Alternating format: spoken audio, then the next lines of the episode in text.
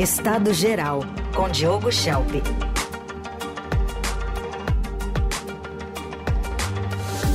Mais análise política aqui no Eldorado. Diogo, bom dia. Bom dia, Heisen. Bom dia, Carol. Bom dia, ouvintes. Bom dia. Bom, a gente queria começar falando com você sobre uma possibilidade de retaliação. Os deputados que assinaram o pedido de impeachment do presidente Lula, depois daquelas declarações dele envolvendo a guerra em Gaza. É, como é que está em curso essa retaliação? Pois é, Raíssa, nos últimos dias a gente ouviu bastante sobre essas falas, inclusive do líder do governo na Câmara, José Guimarães, que avisou que poderia haver essa retaliação contra deputados da base que assinaram o pedido de impeachment contra Lula por conta dessas falas dele em relação à guerra em Gaza. É, segundo uma reportagem do Estadão dessa semana, isso poderia afetar até 49 de deputados com perda de cargos. Eles preencheram com apadrinhados e com a redução no repasse de emendas. É claro que, pela lógica, faz sentido o governo querer dar o troco nesses parlamentares. Né? Se eles, em tese, desfrutam das benesses de fazer parte da base do governo, não podem querer derrubar o governo. Pode parecer justo, mas não é inteligente. E não é inteligente por três motivos. Primeiro, porque não existe a menor chance desse pedido de impeachment prosperar. Até mesmo alguns bolsonaristas influentes aí de primeira hora consideram que não há justificativa legal para impeachment nas falas de Lula. E, acima de tudo, o presidente da Câmara, o Arthur Lira, precisaria colocar esse impeachment para andar. Mas ele não vai fazer isso. Na gestão, na gestão passada, o Lira sentou-se sobre uma pilha de mais de uma centena de pedidos de impeachment contra Jair Bolsonaro e não colocou nenhum em andamento. Então, com Lula, a chance é menor ainda, porque o Lira ele está mais preocupado em conseguir o apoio de Lula para eleger o seu sucessor como presidente da casa para o ano que vem do que qualquer outra coisa.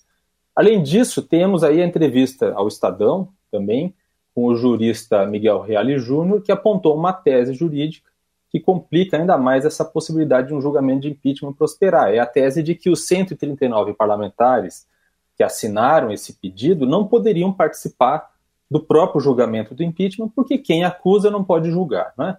E o segundo motivo é que, justamente por não ter chance nenhuma de prosperar, o melhor que o governo teria a fazer é ignorar o caso. Né? E ao falar em retaliação, o governo dá o pedido de impeachment, que foi apresentado pela deputada bolsonarista Carla Zambelli, está cheio de problemas na justiça, então dá é, a esse pedido de impeachment uma importância maior do que ele tem de fato.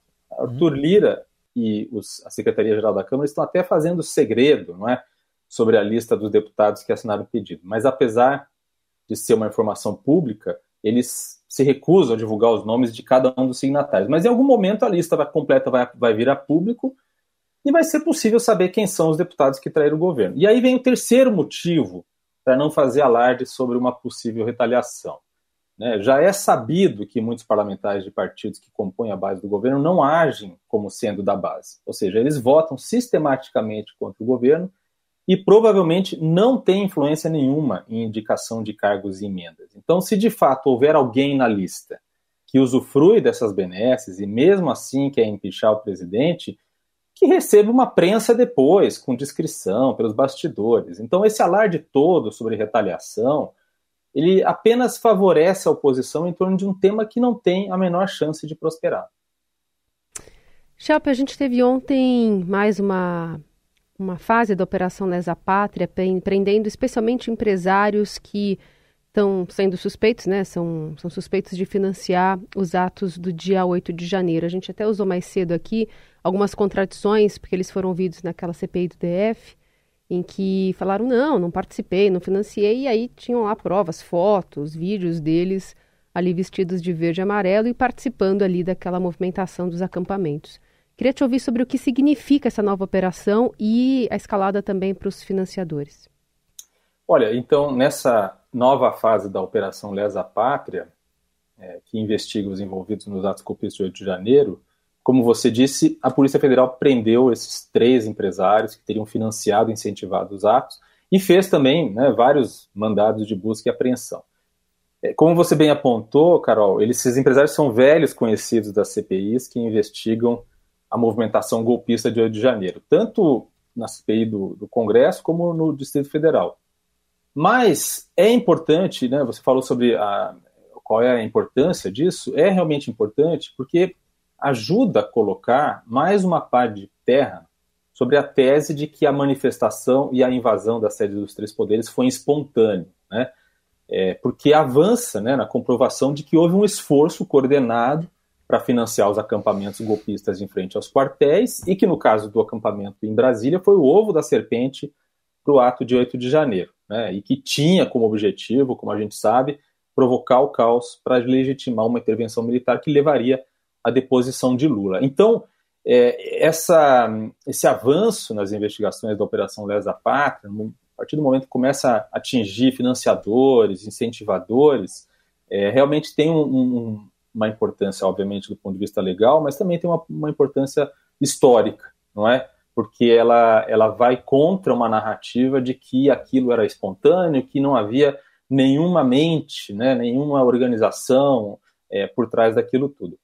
Mas enquanto avançam as investigações da Polícia Federal, os ministros do STF eles começam a ser confrontados com um dilema que diz respeito a como equilibrar as condenações dos réus diretamente envolvidos com 8 de janeiro com as eventuais condenações dos investigados por uma suposta conspiração para dar um golpe de Estado no Brasil no âmbito de outra operação, que é a Operação Tempos Veritatis. Essa é, é uma, uma questão que já está rondando os bastidores do, do STF.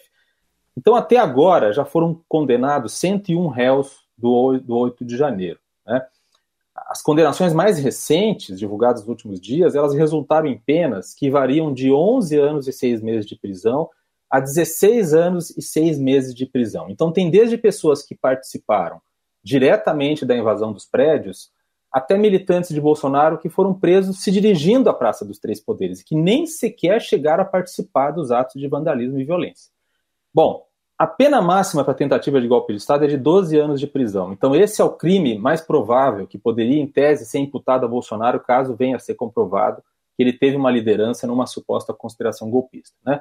Também se fala na possibilidade de enquadrar o ex-presidente e outros investigados no crime de associação criminosa. Daí a, so, a pena se soma de golpe de Estado e aumenta bastante. Mas esse é o dilema que paira sobre a cabeça do ministro do STF, mesmo antes de uma denúncia formal, porque provavelmente em algum momento eles vão ter que dosar as penas das duas denúncias que vierem das duas operações que investigam esses ataques contra a democracia, e aí vai ficar estranho se alguém que conspirou ativamente dentro do poder contra o Estado Democrático de Direito receber uma pena menor ou a mesma pena que um cidadão que estava participando, do ato de 8 de janeiro, mas nem sequer chegou a participar da invasão dos três poderes.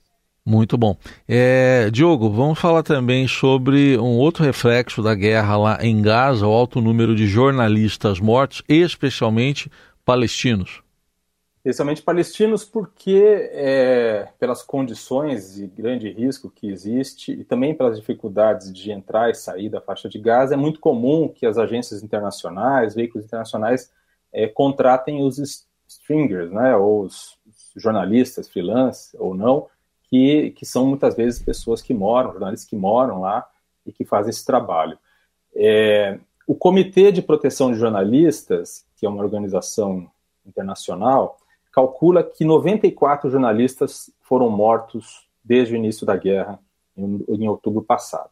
Desse total, quatro eram jornalistas israelenses que foram mortos pelo Hamas naquele ataque terrorista de 7 de outubro. Né? Então, é o período mais letal para jornalista desde que essa organização, organização começou a contabilizar as mortes de profissionais de imprensa em 1992. Tá? É, na, é, desde aquele ano, Raíssa e Carol, nunca morreram tantos jornalistas em tão pouco tempo. Tá? É, morreram em, no exercício da profissão. A conta da ONU é um pouco maior. A, a ONU calcula que o número é de 120 jornalistas mortos até agora. Então, é, se a gente pensar é, do ponto de vista das leis da guerra, os jornalistas deles não têm uma proteção especial, eles são considerados civis, são considerados não combatentes. Então eles têm as mesmas proteções que os civis né? É, mas por que, que é problemático quando você tem um grande número de jornalistas mortos? Porque os jornalistas são aqueles que relatam e contam para o mundo o que está acontecendo com a população civil. Né? Sem esse relato, você não tem como é, calibrar a diplomacia dos países, para fazer uma pressão para que, que esses civis sejam protegidos, por exemplo. Você não consegue é, confirmar se informações oficiais são verdadeiras ou não. Por exemplo, discute-se muito a questão dos números de civis mortos que o Hamas divulga. Né? É muito questionamento em relação a se esses números são verdadeiros ou não.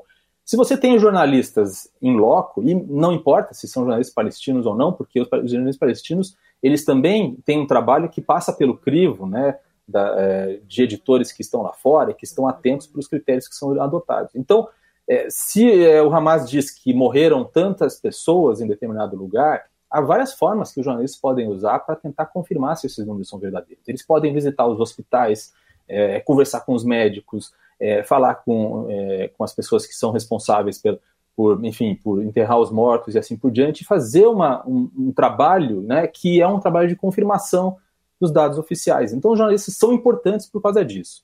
Né? E, e, claro, há uma estimativa de que milhares de civis palestinos morreram na guerra até agora. Né?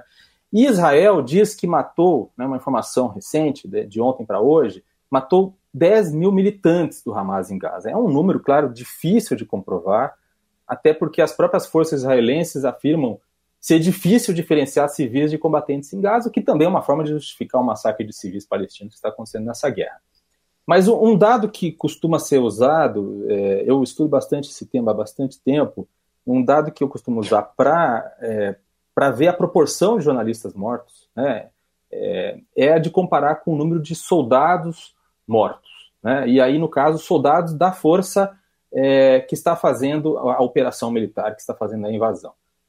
E na Guerra do Vietnã, eu fiz esse levantamento tempos atrás, na Guerra do Vietnã, em que morreram muitos jornalistas e fotógrafos, a proporção foi de um jornalista morto, de qualquer nacionalidade, para cada 920 soldados americanos mortos. Na Guerra do Iraque, entre 2003 e 2011, foi um jornalista para cada 30 soldados mortos. A gente vê como a proporção aumentou muito. E essa guerra em Gaza supera muito esses números, porque é, 242 soldados israelenses foram mortos desde o início da operação militar em, em Gaza. Né? Isso dá uma proporção de um jornalista morto para cada dois soldados israelenses mortos. A gente compara isso com a proporção de 1 para 30, que era na guerra do Iraque, por exemplo, né? ou na proporção de 1 para 920 na, guerra do Vietnã. Então, é realmente, é, não existe registro, é, nem mesmo na Segunda Guerra Mundial, de uma proporção tão grande de jornalistas mortos em um conflito em, em relação ao total de, sol, de soldados mortos. Uhum. Tá? Isso, isso é realmente impressionante. É assustador. É, e, e, isso tem muito a ver é, com o fato de que, de, de alguns anos para cá, os jornalistas se tornaram alvos nos conflitos até tempos atrás, mesmo na Guerra do Vietnã, é, os jornalistas eles eram tolerados, não é? Porque é, não havia outra forma dos combatentes contarem a sua versão do que estava acontecendo na guerra. Né? Então eles toleravam a presença dos correspondentes de guerra e tentavam influenciar a forma como eles retratavam a guerra. Só que com o advento da internet, das redes sociais, os jornalistas se tornaram mais ou menos dispensáveis. Né? Os combatentes têm suas próprias formas de registrar a guerra e de divulgar essa informação para o mundo. Né? Então, as forças de Israel acabam dizendo o seguinte: que elas não podem garantir a segurança dos jornalistas em Gaza. E basicamente o que o governo israelense está dizendo né, é que para eles saírem, é que é para eles saírem de lá né, e deixar de fazer o seu trabalho, que é muito propício, porque assim os relatos dos abusos cometidos pelas forças israelenses vão deixar de ser feitos por jornalistas profissionais e passarão a ser feitos apenas pelo Hamas, que é mais fácil de ser contestado, porque não é uma parte isenta. Muito bem, números realmente impressionantes. A gente sempre chama aqui a atenção né, para que as colunas do Diogo ficam disponíveis. Ele fala ao vivo aqui com a gente, segunda, quarta e sexta. As colunas ficam disponíveis. Acho que a de hoje, especialmente, vale ser ouvida de novo, né, com esses dados todos. É, você pode conferir todas as colunas do Diogo no radioadorado.com.br, no portal do Estadão, ou então procurar o Estado Geral Diogo Schelp nas plataformas de áudio. Diogo, bom fim de semana, até segunda. Obrigado, até segunda.